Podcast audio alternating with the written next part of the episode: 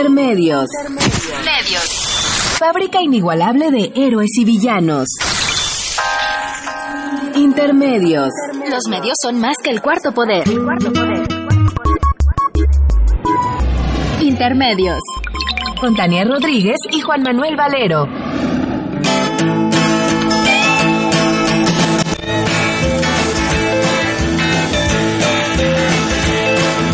Johnny's in the basement Mixing up the medicine, I'm on the pavement. Thinking about the government. The man in a trench coat batch out laid off says he's got a bad cough, wants to get it paid off. Look out, kid, it's something you did. God knows when, but you're doing it again. You better duck down the alleyway, looking for a new friend. The man in a coonskin cap and a pig pen wants $11 bills. You only got 10.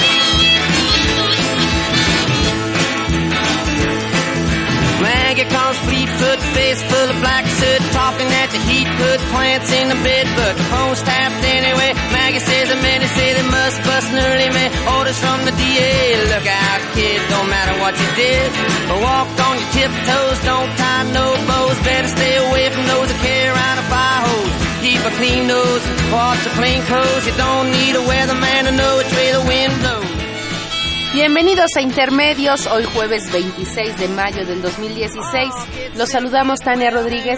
Y Juan Manuel Valero con el gusto de poderlo hacer a través de los micrófonos de Radio UNAM, hoy festejando los 75 años de Bob Dylan.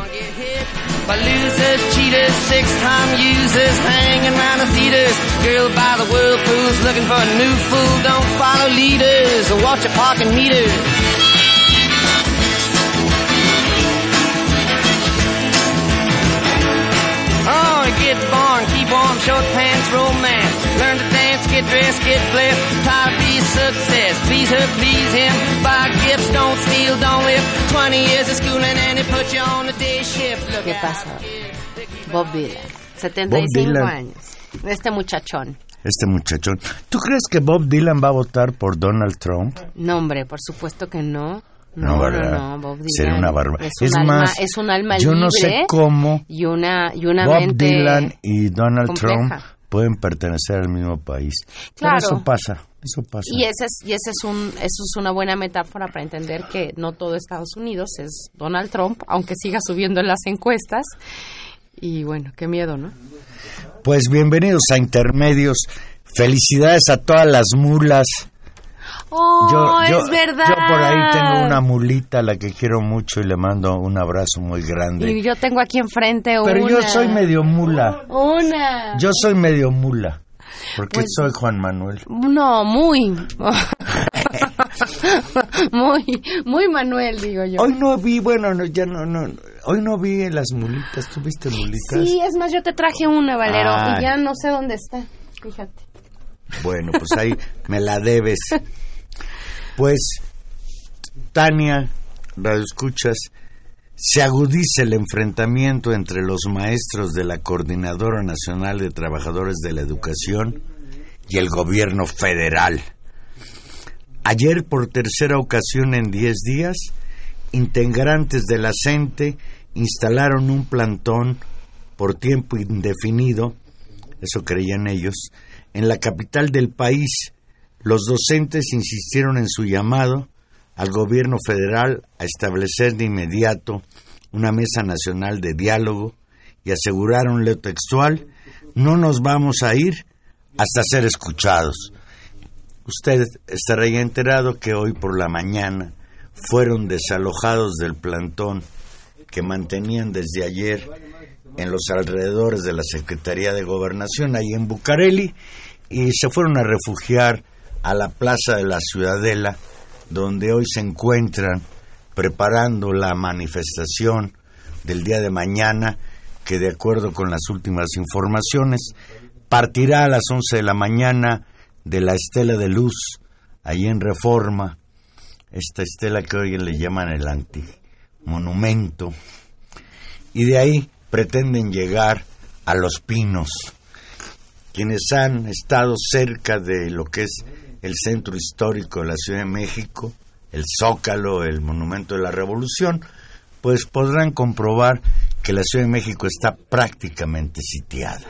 estamos viviendo un estado policiaco, no solo en la Ciudad de México, sino en Oaxaca, en Chiapas, en Michoacán, en Guerrero.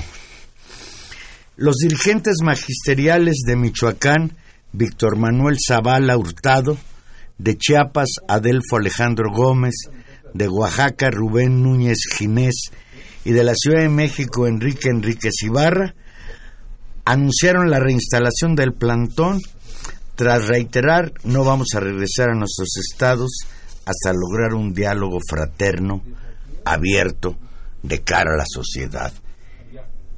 Y las autoridades, Tania, con el señor secretario de Educación Pública, Aurelio Nuño a la, a la cabeza, se niegan a dialogar. Dice Nuño, sí dialogo, pero no discuto con los maestros el asunto de la reforma educativa.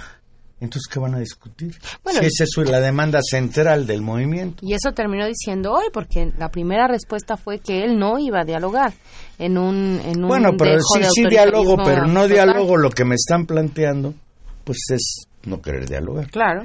Y parece que tampoco Sorio Chong, porque están pidiendo la mediación los maestros de la Secretaría de Gobernación, ha dicho esta boca es mía en términos de recurrir al diálogo y no a la represión, a la minimización de los maestros, se dice a todas horas y en todas las estaciones de radio y televisión que es un movimiento derrotado, que cada vez son menos los profesores que asisten a los mítines, que están trabajando prácticamente con regularidad el 100% en la mayoría de los estados, lo cual contrasta con lo que señalan los representantes de la Coordinadora Nacional de Trabajadores de Educación y contrasta con lo que uno ve en las movilizaciones, porque Tania, si estuvieran derrotados, pues ¿por qué los golpean como los están golpeando? Pregunto yo. Y no solo me refiero a los gases lacrimógenos que ayer les aventaron a los profesores en Tuxtla Gutiérrez Chiapas, sino también me refiero al golpeteo mediático. Hay periódicos como Milenio que incluso utilizan las ocho columnas de su periódico para insultar a los maestros. Sí, es, es, es increíble la, la, campaña ante la que estamos, no solamente en esta continuación de este largo proceso de denigración de la profesión docente, del gremio magisterial y de las acciones de protesta que tienen, descalificándolas absolutamente, sino también en una clara estrategia de desinformación sobre los alcances de las protestas y sobre la claridad de, las de, la, de sus reivindicaciones. Eh, tú decías hace un momento sobre las, los eventos que sucedieron hoy en, a lo largo del día en la Ciudad de México con movilizaciones y habría que agregar que justamente estas, estas manifestaciones se hicieron remontando eh, básicamente el, el, el, sitio de la Ciudad de México que el pues que el gobierno federal y lamentablemente el gobierno de la Ciudad de México echaron a andar para no dejar pues pasar. La última vez que los desalojaron antes de la de hoy, pues no solo los desalojó la policía capitalina del señor Mancero, sino que literalmente los deportaron, los corrieron de la Ciudad de México, los hicieron regresar en autobuses custodiados por la policía a sus lugares de sí, Y, y, no, y ayer, no los dejaban entrar a la ciudad y luego les echan la culpa a ellos de que ellos bloquearon la carretera México-Toluca. Efectivamente, mientras eso, mientras eso ha pasado en la Ciudad de México con estas, con estas acciones, pues que, rayan en el autorismo y, la intolerancia por parte de la autoridad, en Chiapas, como tú decías, Juan Manuel, ayer hubo un episodio de, enfrentamiento eh, muy violento entre, entre la policía y los profesores que también intentaban eh, iniciar una manifestación y que fueron pues correteados y reprimidos por, por más o menos tres horas en la ciudad de Tuxtla Gutiérrez. Eh, trataron de bloquear accesos a la capital para exigir la abrogación de la reforma educativa y el establecimiento de una mesa de diálogo y estas acciones fueron eh, atacadas y reprimidas con gases lacrimógenos, con balas de goma, con chorros de agua y durante tres horas pues efectivamente la ciudad se convirtió en el escenario de esta pues de estas imágenes de represión por un lado, ¿no? de las fuerzas de la, de la policía de la Policía Federal, hay que decirlo, y hay que recordar siempre que la Policía Federal en buena medida está formada eh, por, por, por, grupos que en algún momento pertenecieron al ejército, y son bases controladas, son, son, son, policías militarizadas. Exacto, entonces estamos ante, ante el ejercicio justamente de la militarización también de la ciudad de Tuxtla Gutiérrez. Eh, y bueno, eh, recibieron el apoyo eh, de, algún sector de la población, las sectores 7 y 40 el Sindicato Nacional. Esto último que acaba de decir es importantísimo.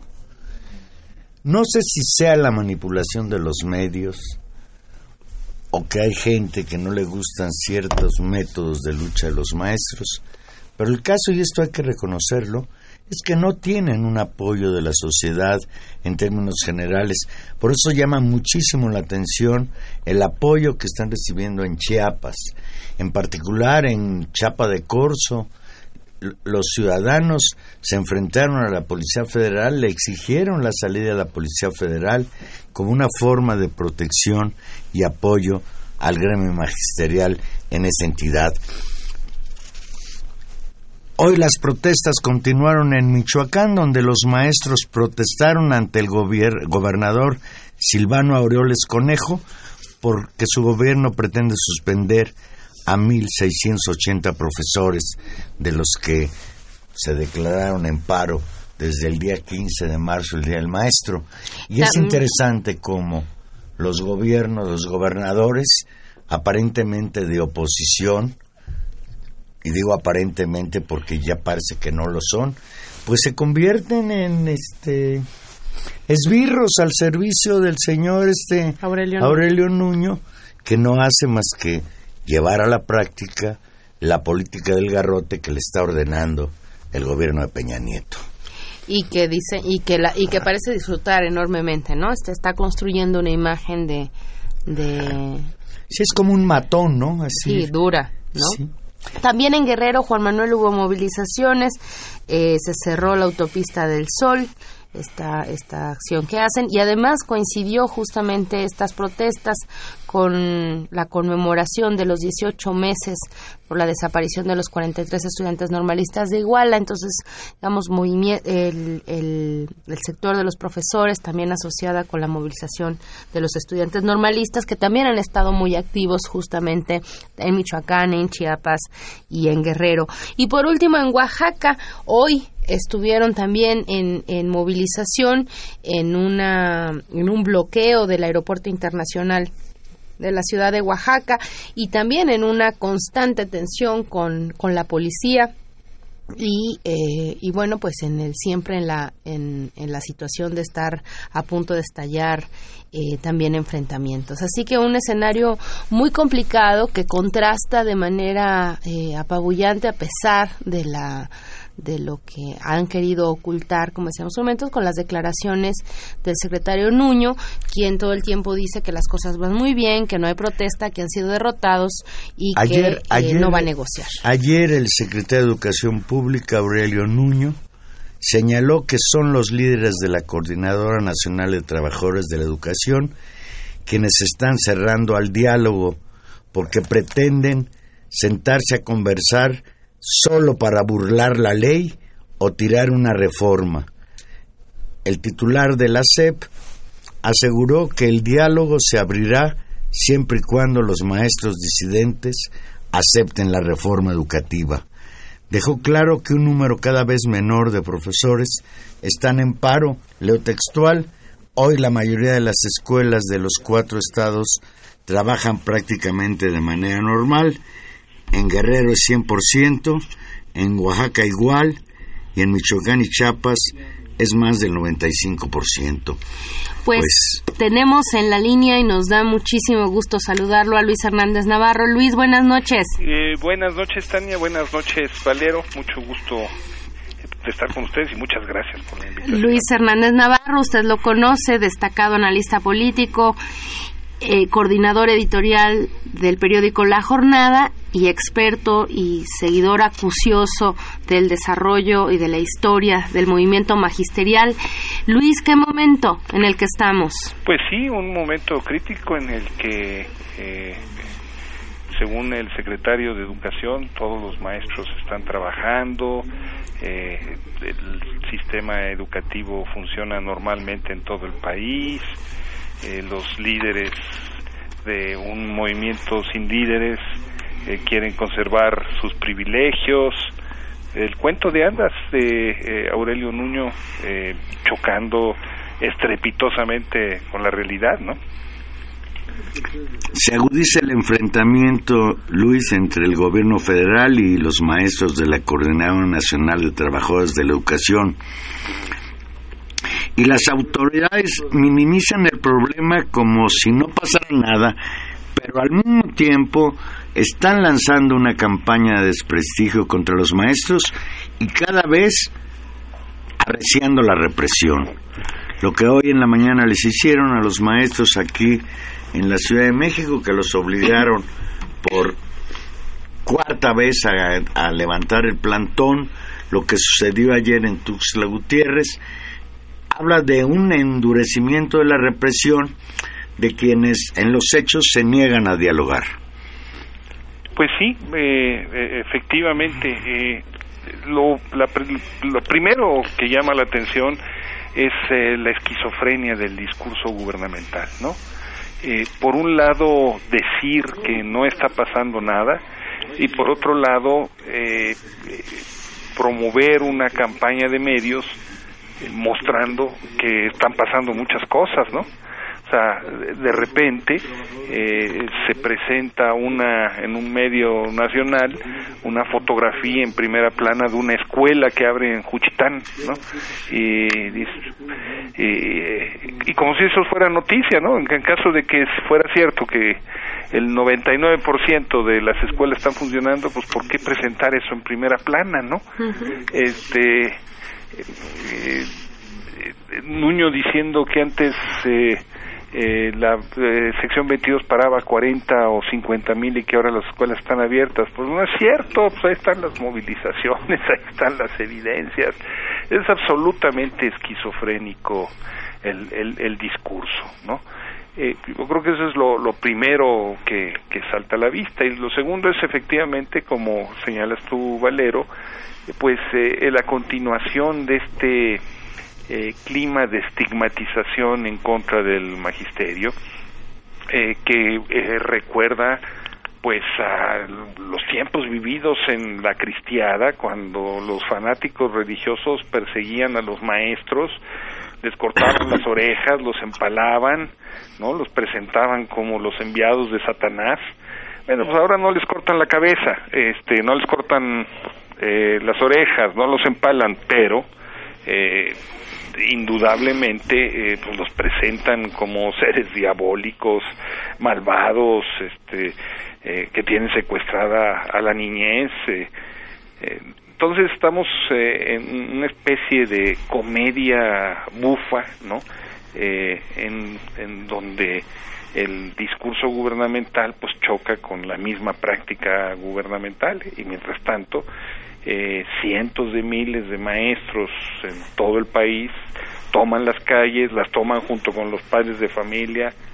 Tenemos oh, eh, las movilizaciones del día de hoy, este, en eh, Chiapas, a pesar de la represión de ayer, salieron a la calle más de 40 mil maestros y padres de familia.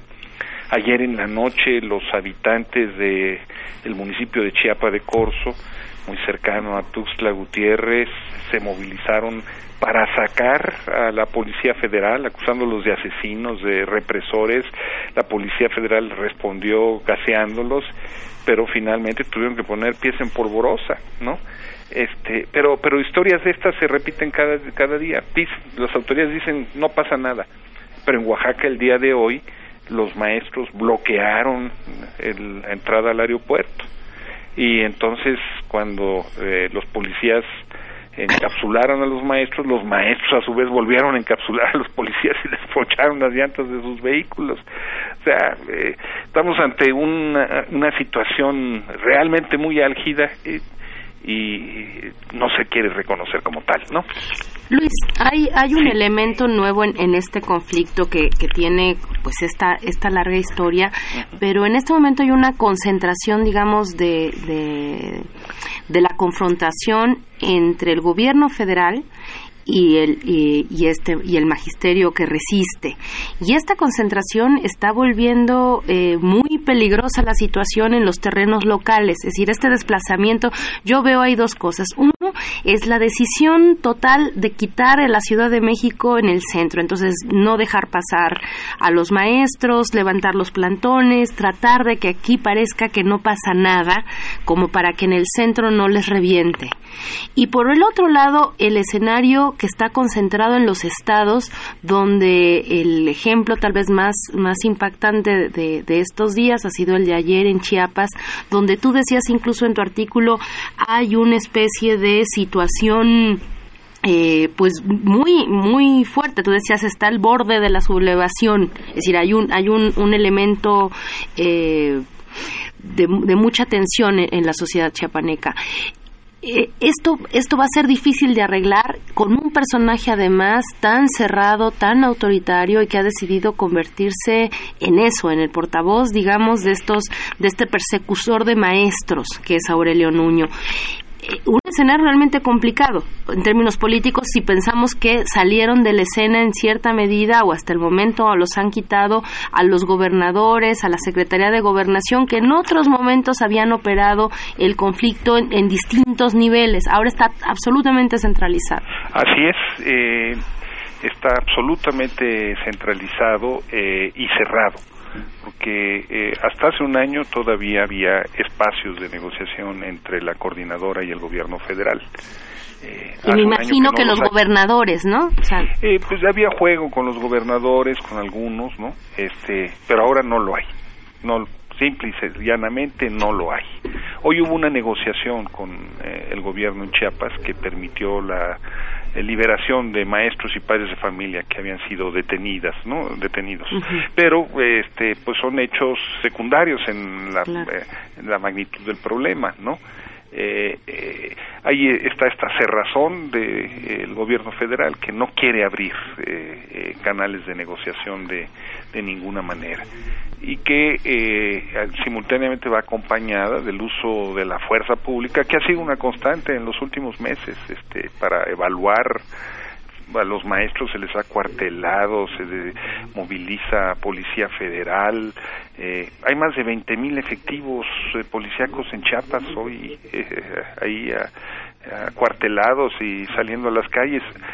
El día de hoy hubo una eh, revuelta de la policía en Guerrero porque eh, están hartos ya de estar acuartelados para enfrentar con los maestros, ¿no? Eh, entonces, eh, estamos en una situación muy, muy delicada. Cuando yo publiqué mi artículo el martes diciendo Chiapas estaba al borde de la sublevación, hubo quien me dijo, ay, qué exagerado. Después de ayer, ya no me van a poder decir lo mismo, ¿no? este, está al borde de la sublevación, punto. Este, este, ayer mismo en los enfrentamientos, habitantes de las colonias populares salieron espontáneamente en la retaguardia de donde, desde donde estaban operando los policías a enfrentar a los policías para defender a los maestros. Miles de eh, padres de familia marcharon ayer y volvieron a marchar hoy. Entonces, eh, allí se está conformando muy claramente un movimiento magisterial popular que tiene características distintas, pero al mismo tiempo muy parecidas a las que hace 10 años se vivieron en Oaxaca con la Asamblea Popular de los Pueblos de Oaxaca. Y todo esto sucede a dos semanas de la realización de 12 elecciones estatales donde se tiene que cambiar gobernador. Claro. Creo que de los cuatro estados en conflicto, el único donde va a haber cambios en Oaxaca, ¿no? Bueno, eh, así es, pero eh, hay una situación, hay un movimiento magisterial muy vigoroso en eh, el estado de Zacatecas. Eh, hay un movimiento eh, magisterial muy activo también en el estado de Veracruz, donde también van a haber elecciones, ¿no? Eh, por, por uno de de los fenómenos que, además estamos viendo en este proceso electoral es la deserción de eh, el magisterio institucional que había sido tradicionalmente priista o panalista que está abandonando a los candidatos del PRI para apoyar a muchos de los candidatos del PAN-PRD, por ejemplo en Tamaulipas, o en Quintana Roo, o en Veracruz, o en Aguascalientes, ¿no? Claro. Este, que es una expresión también del descontento eh, magisterial por otro camino, ¿no? Claro, durante todos estos meses, cuando cuando se empezó la, eh, se aprobó de manera pues tan fast track, tan autoritaria, la reforma educativa, que en realidad es una reforma laboral, eh, se dijo que había todo un plan, un programa, y sobre todo cuando llegó Aurelio Nuño, todo, toda la, la parnafernaria de los medios de comunicación, incluso su propio discurso político era ahora sí no va a haber marcha atrás, ahora sí es el momento de la derrota de la CENTE, eh, no va a haber negociación, hay todo un camino, y en ese camino te pregunto eh, dos cosas que pueden ir asociadas o no. Eh, una primera que tiene que ver con toda estrategia de los despidos, eh, de la no negociación, de, de, tensar la cuerda y de decir hay 26 mil maestros listos para sustituir a, a, estos que no quieren trabajar, se van, los corremos y ponemos a otros y eso fácilmente lo arreglamos. Esa, esa es la primera pregunta, Luis. ¿Qué tan efectivo, cierto, e incluso diría yo legítimo en términos de respeto a la dignidad de esos otros 26 mil maestros? Bueno, primero habría que preguntarse quiénes son esos 26 mil maestros, ¿no? Uh -huh. Probablemente hay algunos que eh, fueron evaluados y que eh, no tienen plaza, ¿no? Uh -huh.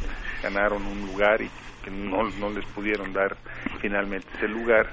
Eh, Luis, perdón, me, me, dicen aquí que, que si puedes levantar un poquito la voz. Sí, claro, eh, que habría que, digo, eh, preguntarse quiénes son esos maestros que entrarían a sustituir a los que están en funciones y se les quiere remover. Y la respuesta es probablemente sean maestros que presentaron su examen de admisión, que lo aprobaron, pues resultaron idóneos, pero a los que no se les ha dado plaza. Uh -huh. Este, eh, ahí eh, las, eh, los padres de familia de los lugares donde hay conflicto han sido muy claros y han dicho no vamos a permitir que esos maestros lleguen, no vamos a permitir que a nuestros maestros los, los se los lleven.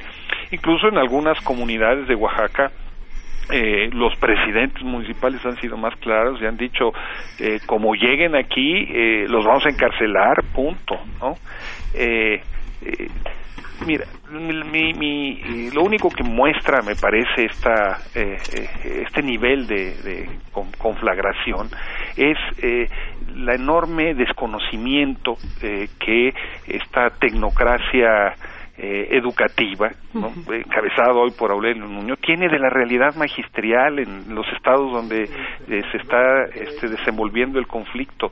No entienden la relación que hay con el mundo de las eh, comunidades indígenas, de las comunidades rurales, con los barrios pobres y marginales de las ciudades, y están con esta actitud de eh, amenazar con sustituir a los maestros, eh, simple y sencillamente eh, a, echándole leña a un fuego para convertir este conflicto en un conflicto de otra naturaleza, insisto, parecida, aunque distinta, pero parecida a la que se vivió hace 10 años en Oaxaca.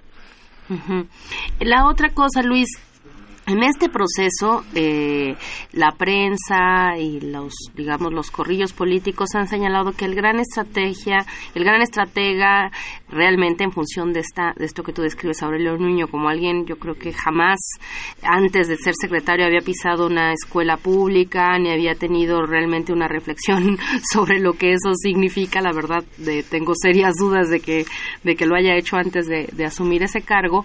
Eh, un personaje que está atrás de esto, que es Otto Granados. Bueno, sabemos que Otto Grans hoy está formalmente como subsecretario de Educación.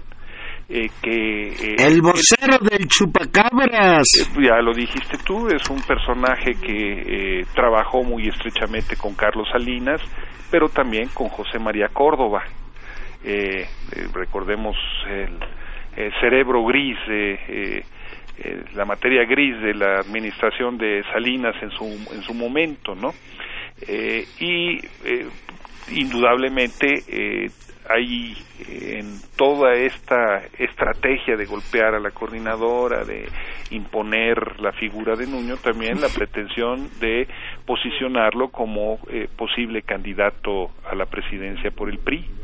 Eh, y claramente Otto Granados aparece ahí como uno de los estrategas junto con eh, personajes como Carreño Carlón, como ese viejo equipo, ¿no? salinismo. Eh, que eh, busca posicionarlo, ¿no? Sea lo que sea el salinismo hoy en día, ¿no? Y, cómo haya venido evolucionando, ¿no?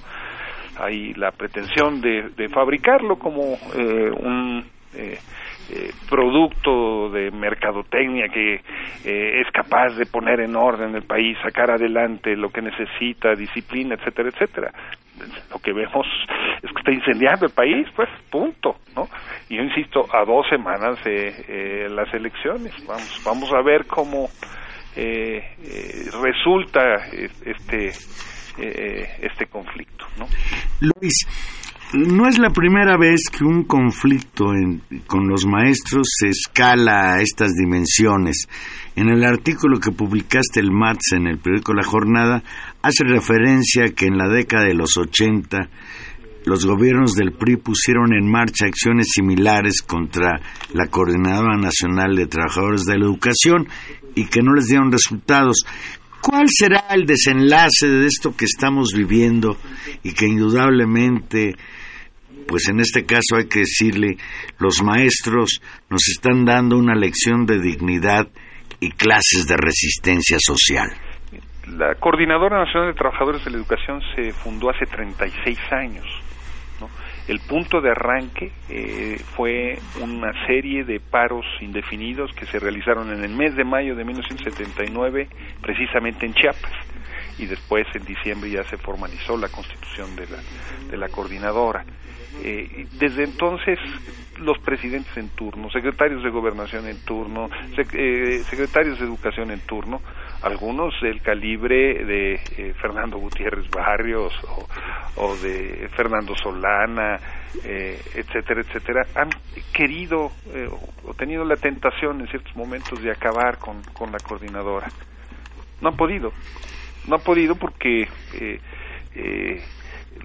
expresa una, una, una realidad eh, social, ¿no? No es, no es producto de la elucubración de eh, ninguna eh, fuerza política en lo particular, refleja lo que es el magisterio, la educación pública, el mundo de las comunidades indígenas en México y cómo se han venido estableciendo. Entonces, no sé cuál va a ser el desenlace inmediato de, este conflicto. Lo que me cabe, no me cabe la menor duda, es que el movimiento como movimiento se va a mantener eh, durante mucho más tiempo, muchos más años, eh, y va a seguir siendo un dolor de cabeza eh, como lo ha sido cada vez que eh, no ha contado con los espacios de negociación y de interlocución para resolver eh, sus demandas, que son demandas reales.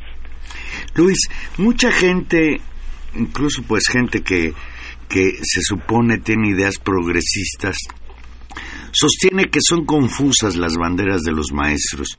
Yo considero que la bandera fundamental es no a la reforma educativa por lo que entraña en cuanto a privatización de la educación, el desmantelamiento de la educación pública, esta, no sé, muy cuestionable postura del gobierno de Peña Nieto de no querer invertir en educación y el temor que tenemos todos, incluidos los maestros, de que la reforma educativa vaya a avanzar hacia una privatización paulatina de la educación en México ¿Qué otros elementos serían suficientes para entender atender y apoyar a la lucha del magisterio hoy en día?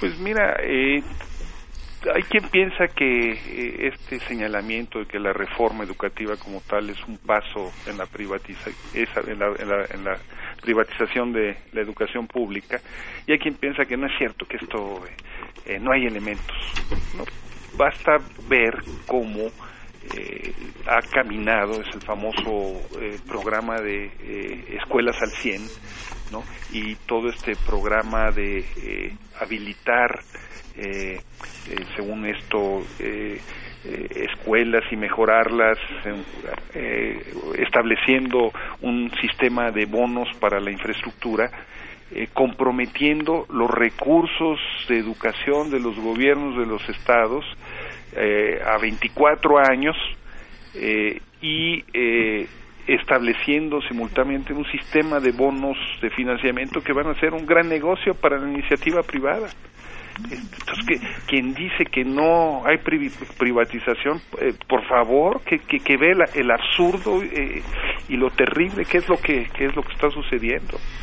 Eh, el señor Aurelio Nuño acaba de anunciar hace dos días que se van a tener que hacer reestructuraciones en lo que son las secretarías de educación en el estado de Chiapas, de Guerrero, de, eso no es su competencia. Hay una cosa que se llama el Acuerdo Nacional para la Modernización de la Educación Básica que establece que eh, la educación eh, pública eh, básica es responsabilidad y competencia de los gobiernos de los estados que tiene que estar él diciendo esas cosas este avasallando el federalismo mexicano no eh, ya eh, establecieron un mecanismo que es el de centralizar la nómina magisterial, quitarle la nómina magisterial a los estados en esta lógica de reconstruir el presidencialismo imperial eh, añorado por Enrique Peña Nieto. Que implica otra vez el avanzar sobre la soberanía de los estados, los gobernadores se la, han quedado calladitos, ¿no? Entonces, eh, estamos efectivamente en un proceso de privatización de la educación pública, a un proceso de precarización laboral, eh, pero también simultáneamente ante un proceso de centralización eh, de eh, la política nacional que implica un atentado a la soberanía de los estados. Luis, y si a eso y si a eso le sumáramos esos dos elementos, el discurso de una asociación como Mexicanos Primero y el interés de, los, de, las, de las grandes familias ricas de este país ahora resulta por la educación, pues uno termina de confirmar estas, estas hipótesis. Yo te preguntaría si en ese, me, me gustó la analogía que hacía sobre, sobre la la diabolización de los, de los profesores en, en otros momentos de la historia y, y, hay algo más que simplemente negocio en esta, en esta persecución a la educación pública y pues a su actor más importante en términos organizados que es el gremio magisterial, que se juega también en términos históricos, en términos del imaginario de país, de lo que significa, ya ha significado la educación pública para México. Bueno, primero eh, no podemos dejar de lado el asunto del negocio. Es un pastel muy grande que hasta ahora ha estado eh, solo eh, en unas pequeñas rebanadas eh, a disposición de los empresarios y ellos quieren pues el pastel completo, punto, ¿no?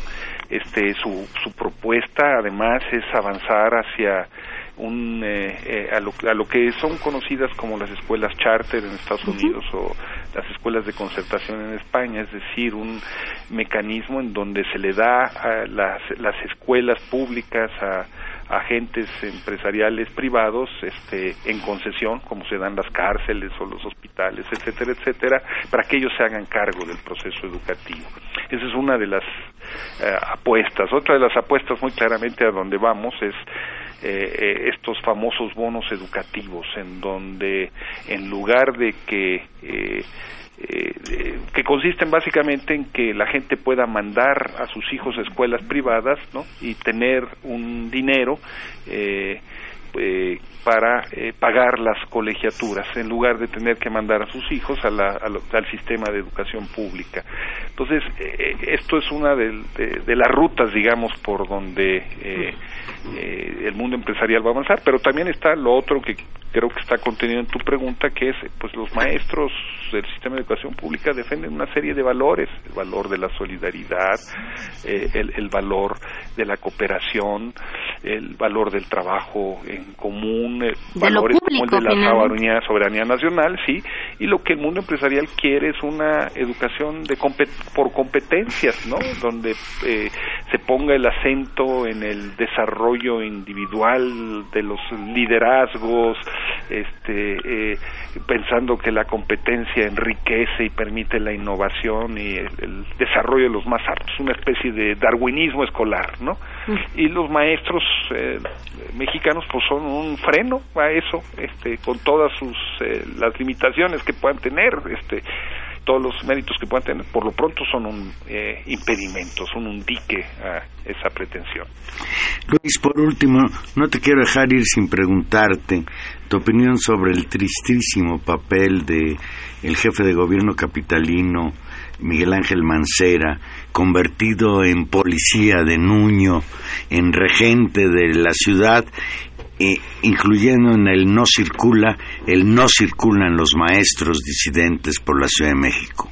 Bueno, yo, creo que lo que realmente aspira es a que los eh, maestros que no son de la Ciudad de México tengan que sacar un pasaporte y una visa para poder entrar aquí poder circular, ¿no? Eh, efectivamente se ha convertido en un apéndice de los gobiernos priistas. En este caso, ya, ya, ya, lo jugó en el año 2013 con las protestas de 2013, lo jugó en el 2014, en el 2015. Y otra vez. Eh, y otra vez con el magisterio, pero pues este ha sido su su sello, ¿no? Eh, es Miguel Ángel Mojoki y Luxor, ¿no? Este pues, se ha puesto de tapete con los gobiernos del PRI. Pues te agradecemos muchísimo, Luis Hernández Navarro, y te seguiremos dando lata con el tema y con otros más de esta terrible realidad mexicana. Bueno, gracias eh, Valero, gracias Tania. Eh, un abrazo, saludos a su auditorio. Adiós. Luis Hernández Navarro, coordinador editorial del periódico La Jornada. Vamos a hacer una pausa, vamos a escuchar a Bob Dylan y aquí regresamos.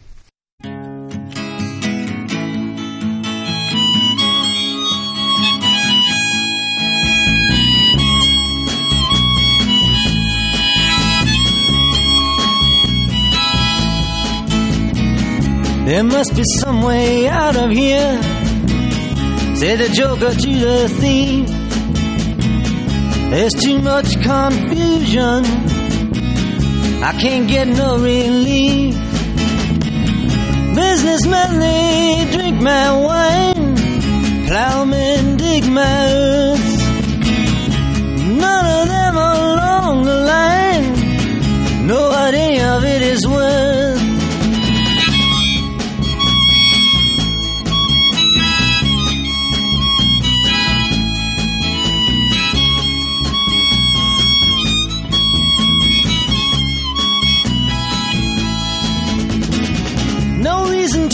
Excited. The thief he kindly spoke. There are many here among us who feel that life is but a joke. But you and I, we've been through that, and this is not our fate. So let us not talk falsely now. The hour Aquí estamos de regreso. Recuerde que Intermedios es un programa en vivo. Llámenos 5536 8989 o Lada sin costo 01800 50 52 688. Dice Silvia García que nos llama de Coyoacán. Primero le tocó a los ingenios azucareros, después a los ferrocarrileros, después a los trabajadores de luz y fuerza del centro y ahora a los maestros nos vamos a lamentar si no los apoyamos. Totalmente de acuerdo, Silvia. María de Lourdes Gil Valverde de Iztacalco El crimen organizado avanza y no les hace nada. En cambio a los maestros los maltratan. Mientras los medios se les ensañan con ellos. En una de esas CPN ya está haciendo otra Casa Blanca y nadie dirá nada. Terrible. Eh, una, una cosa eh, más que agregar sobre, sobre esto que, señalaba Luis Hernández Navarro, sobre básicamente su, su balance final y eso que tú le preguntabas sobre cuál es el trasfondo y cuál es, cuál es la motivación de esta, de esta persecución y de estas reformas que tenía que ver con los negocios y con, pues finalmente, en ese sentido, con la privatización de la educación. Eh, recordar algo que, a estas alturas del partido, después de 30 años de privatizaciones, ya nos debería quedar claro.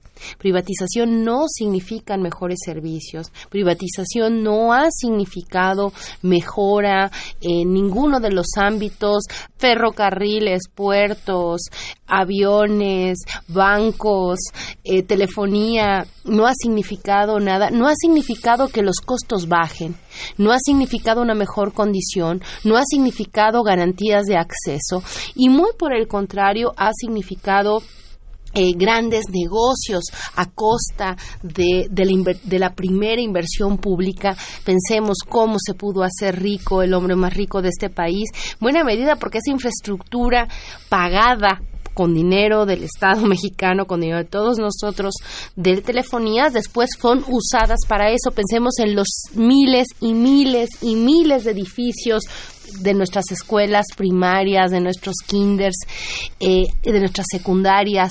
Y creo que ahí vale la pena decirlo de nuestras escuelas.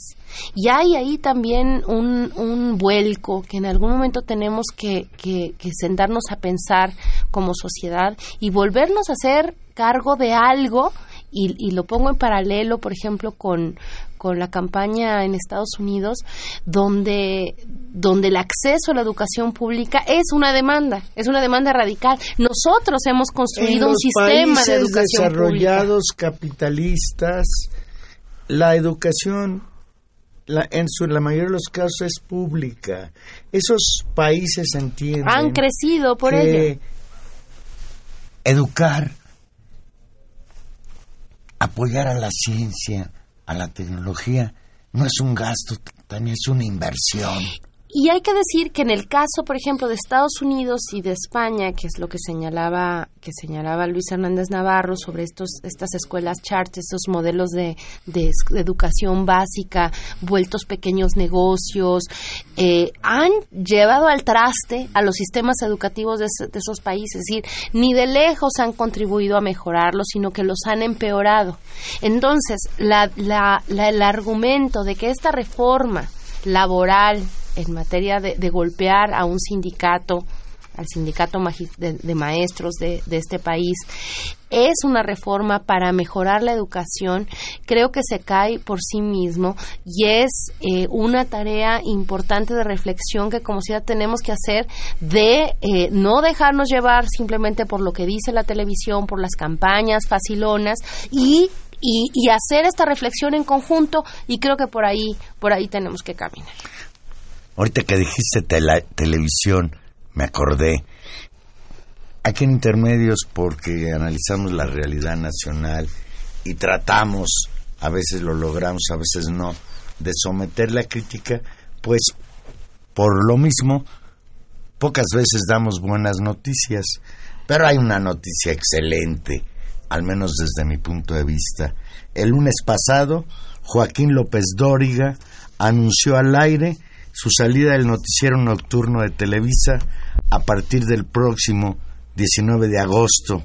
Sin dar detalles, dio a entender que seguirá dentro de la empresa. Tani, ¿estás triste porque se va Joaquín? Hombre, no dejo de llorar.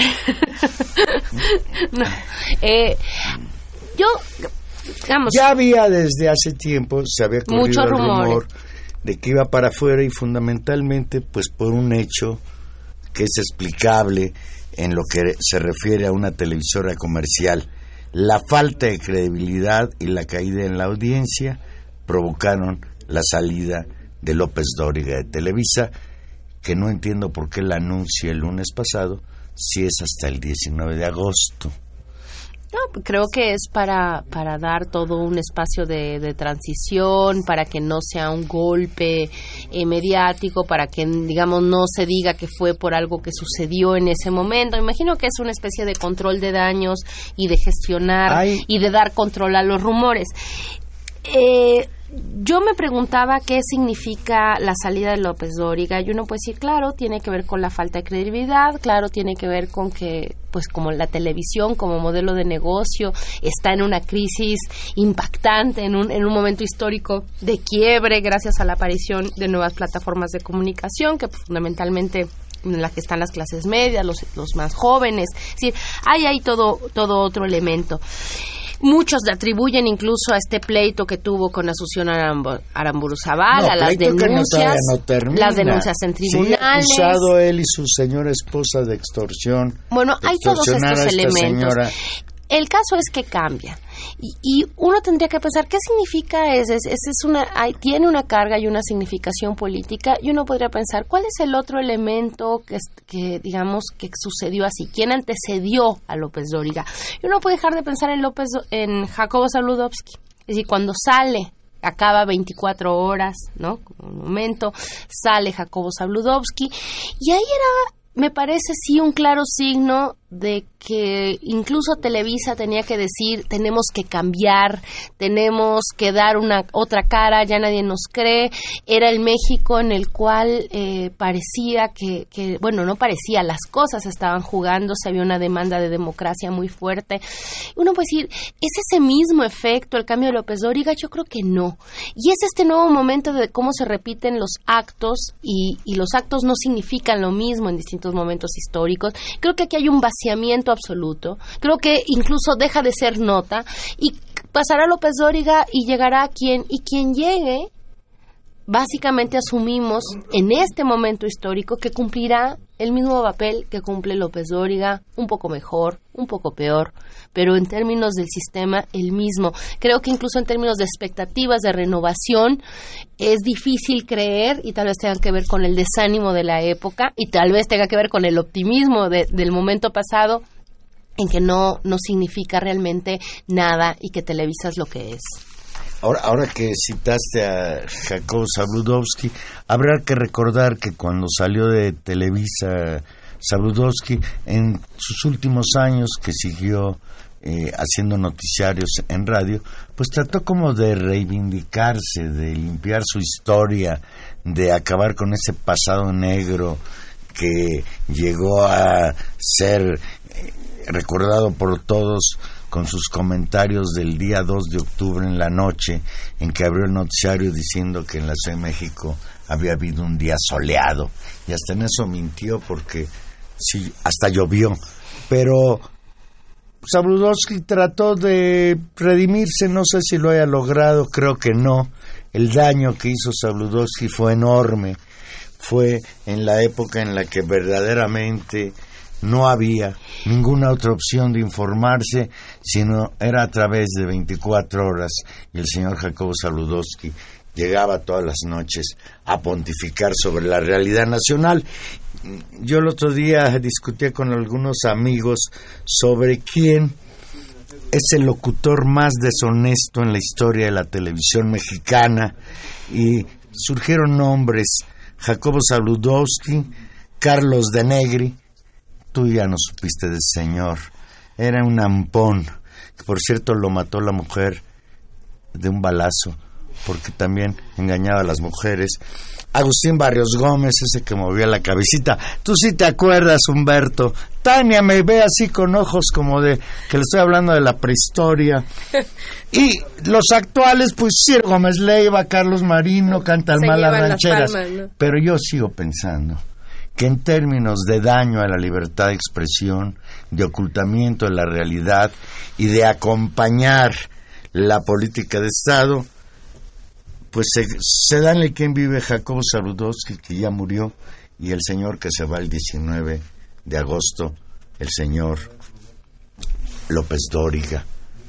Creo que por ahí está la cuestión.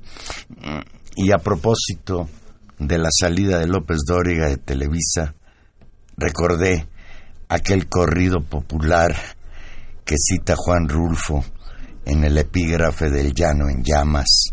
Ya mataron a la perra, pero quedan los perritos. Y tú dices bien, cualquiera que venga, Lore de Mola, Denise Merker, que son los que más o menos suenan, cualquiera, pues tendrá que cumplir el papel de soldado del PRI, como lo dijo su propietario, el papá de Azcárraga Jean, el señor Azcárraga Milmo, que por cierto hay por ahí un chisme que pues no vale la pena ahondar, que dicen que López Dóriga no pudo regresar a Televisa hasta que se murió este señor Azcárraga Milmo, que nunca le perdonó la traición de que dejándose seducir por López Portillo, el güerito abandonó las filas de Televisa y se fue a trabajar a Imevisión. Él y Pedro Ferriz padre y Pedro Ferriz hijo. Salieron después en muy mal plan, acusados incluso de cuestiones de otra índole. Pues yo, Tania, honradamente, me da mucho gusto que se vaya este señor, pero me daría más gusto que regresar al aire Carmen Aristegui. Ah, bueno. claro, bueno, esa es otra cosa. Eh, sí, volvemos a lo mismo. Yo, yo creo que pierde. Sí, Televisa es lo que es y cumplirá esta función en un momento donde el cambio, o sea, donde la significación de la televisión, de lo de la significación del noticiero de la noche, se está transformando no necesariamente por un proceso de apertura política, sino por un proceso muy distinto en términos del uso mediático de todas las distintas plataformas que ha permitido esta revolución eh, tecnológica que ha sido Internet y, y los medios digitales. Eso por un lado. Y me parece que en cierto sentido también en un enorme desgaste que también paga la, la propia empresa a pesar de todo, la paga en credibilidad y en la posibilidad de ser una voz confiable, de que la gente se fíe. Es decir, también las cosas no, no pasan en vano y hay todos estos aprendizajes sociales sobre lo que significa Televisa. Me imagino que han hecho un esfuerzo por tratar de, de, de tener pluralidad política, de hacer distintas cosas y tienen sus segmentos. Sin embargo, el noticiero de la noche pues es, es, es su eje y veremos cómo, cómo lo resuelven. Creo que será interesante como un signo más de, de hacia dónde de hacia dónde se imaginan como clase política que creen que pueden caminar, pero creo que la tienen mucho más complicada que en aquel eh, tiempos de oro del autoritarismo priista. Creo que a pesar de esta regresión autoritaria, que incluso coincide con lo que conversábamos anteriormente sobre esta represión a los maestros y estas prácticas,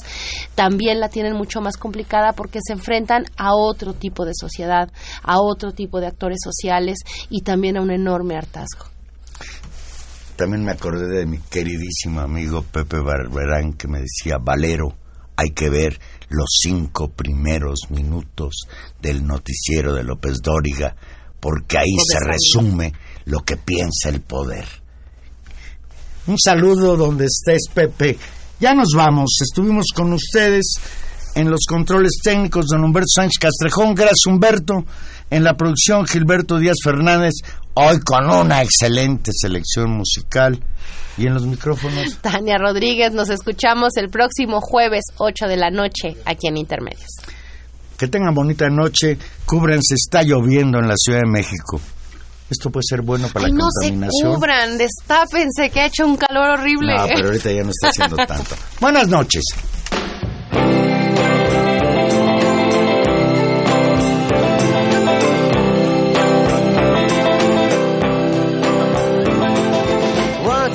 Time, you dressed so fine, threw the bumps of dime in your prime. Then you. People call, say, beware, doll, you're bound to fall. You thought they were all kidding you. You used to laugh about everybody that was